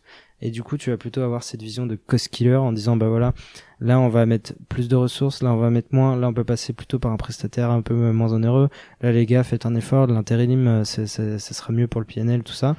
Donc tu peux avoir cette vision genre optimisation des ressources parce que euh, il faut plus de, il faut optimiser le BFR, parce que il faut euh, optimiser les marges parce que il y, y, a un contexte qui arrive où si tu veux avoir tel projet euh, tu vois, par exemple, il y a des, y a eu la mode du LBO euh, pendant un moment. Euh, bah, si tu fais un LBO, tu vas être soumis à des covenants bancaires, euh, c'est-à-dire des, des ratios que va t'imposer les banques. Euh, et, et du coup, il faudra respecter des ratios d'EBITDA, des ratios de de bilan, tout ça. Et là, un, profil cost killer, c'est le meilleur du monde parce que le mec, il va t'assainir toute ta boîte, il va, il va vraiment te donner des trajectoires. C'est pas un terme péjoratif c'est péjoratif et c'est mal vu quand on est dans le contexte d'un restructuring, euh, vraiment où les choses se sont très mal passées, que l'argent a été jeté par les fenêtres, trop mal géré. Par contre, quand on est dans le cadre d'une boîte qui doit se développer et qui a des projets, le cost killer, au contraire, c'est quelqu'un qui, donne un cap et qui dit, OK, les gars, là, on a 50% de marge sur ce truc d'ici 6 mois, on fait des efforts, on renégocie les fournisseurs. Après, c'est pas lui qui va négocier les fournisseurs, c'est pas lui qui va recruter les gens, c'est pas lui qui va choisir le nouveau cabinet de recrutement pour payer moins cher, tout ça. Mais il donne des tendances et il dit, là-dessus, faut faire des efforts, là-dessus, faut faire des efforts. Ça, c'est un premier job. Euh, tu vas avoir aussi le job, comme je te disais, de euh, business partner. Et là, l'idée, c'est de dire, OK, il y a une boîte à faire vivre, euh, il y, a, un business à, porter. Et là, tu vois, on est plutôt dans euh, le profil du gars dont je parlais, qui va être euh, en position de DAF, en mode incubation de directeur général, tu vois, en vue d'épauler vraiment un CEO et tout un board dans la, direction doit prendre la boîte, dans euh, que ce soit son positionnement stratégique, que ce soit euh, ses relais de croissance, que ce soit voilà les, les, positions à prendre en termes d'image de marque, marque employeur, tout ça. Donc là-dessus, il y a y a un vrai sujet sur voilà est-ce que le DAF il peut être un vrai partenaire pour le CEO, pour le board? Et enfin, tu euh, la troisième vision, c'est le mec qui va euh, te permettre d'avoir toutes les ressources nécessaires pour euh, développer ta boîte. C'est le gars qui va te trouver des financements, c'est le gars qui a un super réseau, c'est le gars qui te dit non mais là les gars, on, ça sert à rien de, de faire ça en, en, de lever de la dette bancaire, on va plutôt aller chercher de la croissance externe, on va plutôt, enfin c'est le mec qui voit comment il faut optimiser le haut de bilan en fait et se dire euh, là on va on va faire de la levée de fonds, là on va pas se diluer, euh, là on va passer par de la holding et, et là tu as vraiment de l'ingénierie qui, qui existe à ce niveau-là. Et le meilleur CFO, c'est le gars qui réunit tout. C'est le mec qui, qui arrive à avoir une vision globale. Et souvent, là, le profil des consolideurs dont on parlait, c'est peut-être quelqu'un qui, qui, qui, est peut-être plus à même de faire ça, c'est-à-dire qui a une vision d'ensemble sur tous les sujets, euh, parce que c'est ça aussi le principe de la conso, hein, c'est d'agréger toute la donnée dans, dans, son ensemble et d'avoir des, des, grandes tendances euh, sur, euh, sur l'échelle d'un secteur, sur l'échelle de la boîte. Et, du des, coup, et euh, des différentes activités de la boîte, parce que ça arrive des fois qu'on ait plusieurs activités. tu peux avoir de la prestation de service dans une des filiales et dans l'autre mm. de la vente de marchandises, donc c'est totalement différent. Ouais, bien sûr. Bah, tu vois, j'avais, une boîte, ils avaient que j'auditais, ils, ils développaient un, une plateforme, en, un outil en ligne, et ils avaient recruté énormément d'ingénieurs et de développeurs. Sauf qu'au bout d'un moment, l'outil est arrivé mature et ils avaient une armée de 40, euh, 50 ingénieurs et il y en avait qui passaient leur temps à se rouler, euh, à se rouler les pouces. Du coup, ils ont dit qu'est-ce qu'on va en faire? Et ben là, ils, se sont réunis euh, tous ensemble, notamment avec leur DAF, et euh, la décision a été de dire, mais les gars, euh, il y avait double problématique, donc il y avait ça, et il y avait la perte du statut JEI, euh, JEI qui te permet d'avoir un allègement plus que significatif des charges euh, sociales. C'est jeune entreprise innovante. Exactement, jeune entreprise innovante qui te permet d'avoir un allègement de charge sur les, les personnes qui contribuent à la R&D. Et du coup, en parlant de tout ça, en échangeant tout ça sur la table, les mecs se sont dit, OK, qu'est-ce qu'on va faire? On va migrer, on va créer une entité. On va en faire une société euh, sœur. Et on va euh, créer une boîte de conseil en informatique. Et donc, en fait, il y avait toujours leur activité historique. Ils ont gardé quelques euh, ingénieurs pour maintenir la plateforme. Ils ont migré tout le monde dans une boîte d'une SS2I, en fait. Et du coup, maintenant, ils font du conseil en informatique euh, avec toutes ces ressources. Comme ça, ils ont viré personne. Il n'y a pas eu d'image dramatique. Il n'y a pas eu de, de, scénario catastrophe. Ils ont su rebondir. Et du coup, après, bah, le DAF, il est arrivé. Il a dit, OK, on va faire l'intégration fiscale, machin. On va obtenir un statut GUI sur une nouvelle activité avec les mêmes personnes. Et ensuite, euh, voilà, on va, on va relancer quelque chose. Et si jamais la boîte initiale a besoin de, de, de redévelopper une nouvelle feature, un nouveau euh, produit, et eh ben c'est pas grave, on fera appel à eux en tant que prestataire externe, même si c'est une société sœur, ce sera de l'intraco, tout ça. Et tout, tu vois, les idées ont fusé, et c'est là que tu te dis, ah ouais, donc quand t'as un DAF bien renseigné, bien rodé, en fait, tu peux avoir des idées, il peut bien structurer, ils ont mis en place une consolidation, ils ont mis en place euh, une intégration fiscale. Voilà, là-dessus, il y avait euh, un vrai rôle à la fois de technicien et de business partner dans ce projet, par exemple, spécifiquement. Ok, donc toi, du coup, tu as trois typologies de DAF. Il y a le cost killer, donc littéralement celui qui va tuer les coûts ou qui va allouer le mieux les ressources. Euh, tu as celui qui est plus business et celui qui est plus stratégique. C'est intéressant parce que bon, je pense que c'est typologie que tu as un peu inventé, mais qui est aussi lié euh, peut-être à tes expériences et au parcours que tu as pu rencontrer. Euh, on avait une question. Est-ce que pour toi, si euh, euh, quelqu'un qui sait pas encore vraiment ce qu'il veut faire, s'il sait pas s'il veut être expert comptable, s'il veut être DAF ou autre, et qui est peut-être en DCG actuellement, qui va entamer un DSCG en alternance, est-ce que tu lui conseilles plutôt d'aller en cabinet ou en entreprise? Et si c'est en cabinet, peut-être, est-ce que dans un big ou, ou pas? Ouais, mais en fait, je pense que ce que tu ce que t'amènes comme sujet, c'est une question un peu rhétorique, c'est-à-dire qu'en fait, pour moi, oui, quand tu sais pas ce qu'il faut faire, euh, ma vision c'est qu'il faut aller toujours au plus haut pour en avoir que l'embarras du choix par la suite. Et euh, tu vois, euh, ça c'est un truc que moi je l'avais pas du tout fait dans cette optique-là, c'était plutôt innocent d'aller euh, chez Deloitte. Mais finalement, en allant euh, dans ce cabinet qui est parmi les cabinets les plus prestigieux d'audit en, France et, et, même dans le monde, bah, en fait tu t'ouvres toutes les portes. Alors que si tu te dis non, mais vas-y, je vais direct, je commence par un petit CDD en cabinet, puis j'essaierai de tester un peu comment ça marche dans une boîte euh, PME locale, machin. En fait, là, tu t'es fermé toutes les portes. C'est très très dur euh, de retourner dans, euh, je sais pas, un big, un machin. Et du coup, moi, le, le conseil, alors bien sûr, euh, c'est ce genre de cabinet, il y a, y a tous les, les aléas, il y a, y a, toutes les contraintes. Euh, notamment horaire, euh, notamment euh, il va falloir que tu emmagasines un max d'informations, que ce soit archi autonome, déployable facilement, disponible. Ça a son lot de contraintes, mais par contre, en termes de carrière, c'est un tremplin incroyable. Déjà, tu vas te faire en 4 ans, moi j'ai vu une quarantaine de, de, directions financières différentes, 40 business différents. Euh, j'ai pu voir des choses assez incroyables que j'aurais jamais vues dans un cabinet lambda. Donc ça déjà pour la culture perso, c'est assez impressionnant. Puis on, te responsabilise énormément on demande beaucoup d'autonomie. Du coup, euh, ça t'apprend beaucoup de choses, ça t'apprend de la rigueur, ça t'apprend des méthodes de travail, ça, ça t'ouvre l'esprit. Et du coup, même si c'est très dur, euh, ne serait-ce que faire 2-3 ans euh, dans un gros cabinet comme Deloitte, Price, EY, tout ça, bah ça te donne un bon bagage pour la suite. Et même si t'as pas une idée fixe de ce que tu veux faire, déjà ça va t'ouvrir l'esprit. Tu vas avoir plein de business. Moi, comme je t'ai dit, j'avais de la logistique, j'avais du luxe, j'avais du retail, euh, j'avais euh, du tourisme, j'avais euh, des hôtels, j'avais des, des cliniques. Et tu vois, avec tout ce portefeuille client, ça, ça, ça peut te permettre de dire, ok, putain, le monde du luxe, c'est incroyable. J'ai envie, j'ai envie de bosser chez LVMH. J'ai envie d'être dans la fonction maroquinerie de, de, de chez Lancel. Il y a vraiment des gens qui ont des vocations, ils trouvent ça incroyable.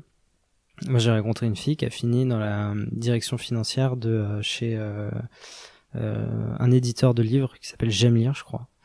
parce qu'elle elle avait approché cette boîte, elle avait trouvé incroyable, humainement parlant, en termes de process, alors que qui, en sortant d'école, se dit putain, j'ai envie de travailler main dans la main avec toute la direction financière de J'aime lire. Improbable. Et pourtant, elle a fait cette expérience, elle a dit c'est ça que je veux faire. Et du coup, il y a des, voilà, il y a des gens qui se trouvent des vocations en faisant ça. Et généralement, on se trouve des belles vocations, des beaux secteurs d'activité. Et je pense que pour moi, quand on sait pas ce qu'on veut faire, il faut viser au plus haut pour ensuite se dire, ok, ça, ça me plaît pas. ça, ça me plaît pas, ça, ça me plaît moyen. Par contre, ça, c'est incroyable.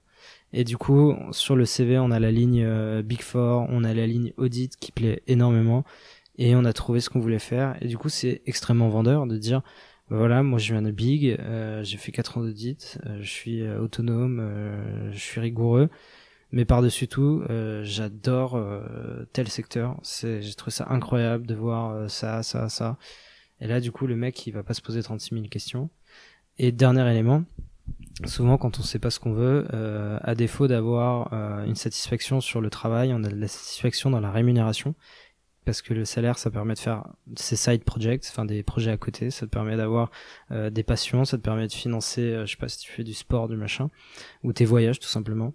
Et du coup, à défaut d'avoir le job de rêve, si tu as un salaire qui te permet d'avoir des passions à côté, c'est cool. Et du coup, L'avantage du big, c'est que tu seras jamais lésé. T'as toujours l'impression que t'es jamais assez payé, bien sûr, parce que tu travailles comme un, comme un fou. Mais globalement, en fait, quand tu sors de ta bulle, tu te rends compte que t'es très bien payé pour le marché.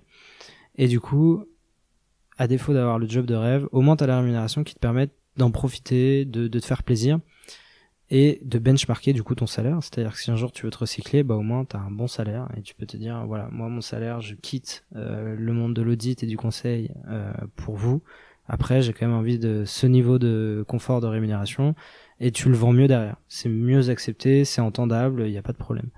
Donc tu vois, euh, voilà, pour moi, euh, si, si tu sais pas ce que tu veux faire, bah le prix à payer, c'est c'est ça, c'est de se dire ok, je vais aller au plus haut, je vais aller au plus loin, et comme ça j'aurai l'embarras du choix, je verrai les plus belles boîtes et, euh, et puis voilà. Bah, merci beaucoup Léopold en tout cas euh, pour euh, toutes les réponses à, à, ces questions. Je pense qu'on a fait le tour parce qu'il y avait pas mal de questions auxquelles on avait déjà répondu euh, lors de l'interview. Donc bah, je te propose qu'on arrête là et puis en tout cas merci merci beaucoup de m'avoir reçu ici à, à Station F et, et puis à bientôt. Super, bah écoute, c'est moi qui te remercie surtout Julie pour bah, pour cet échange et puis surtout pour m'avoir proposé la participation au podcast. Et, euh, puis bah, bon courage pour ce Tour de France. Euh, je comprends que tu commençais par Paris. Euh, je sais pas jusqu'où t'emmèneras ce Tour de France, mais en tout cas, j'espère que tu iras loin et j'espère que euh, ça apportera des, des bons éclaircissements à ceux qui sont en recherche d'inspiration. Yes, merci. Félicitations, tu as été au bout de cet épisode. Tu peux m'envoyer un message sur LinkedIn ou Instagram pour me dire ce que tu en as pensé. Des suggestions de profils sont aussi les bienvenues. Si tu veux m'aider à faire connaître le podcast, tu peux le noter 5 étoiles sur Apple Podcast ou le partager à deux amis, c'est gratuit. La semaine prochaine, on retrouve Marine, qui a été associée d'un cabinet d'expertise comptable avant de créer sa propre structure en partant de zéro. Elle a choisi de devenir experte judiciaire, une spécialité peu connue mais qui ravira les amoureux du droit des sociétés. Pour découvrir le prochain épisode, je te donne rendez-vous dimanche prochain à 10h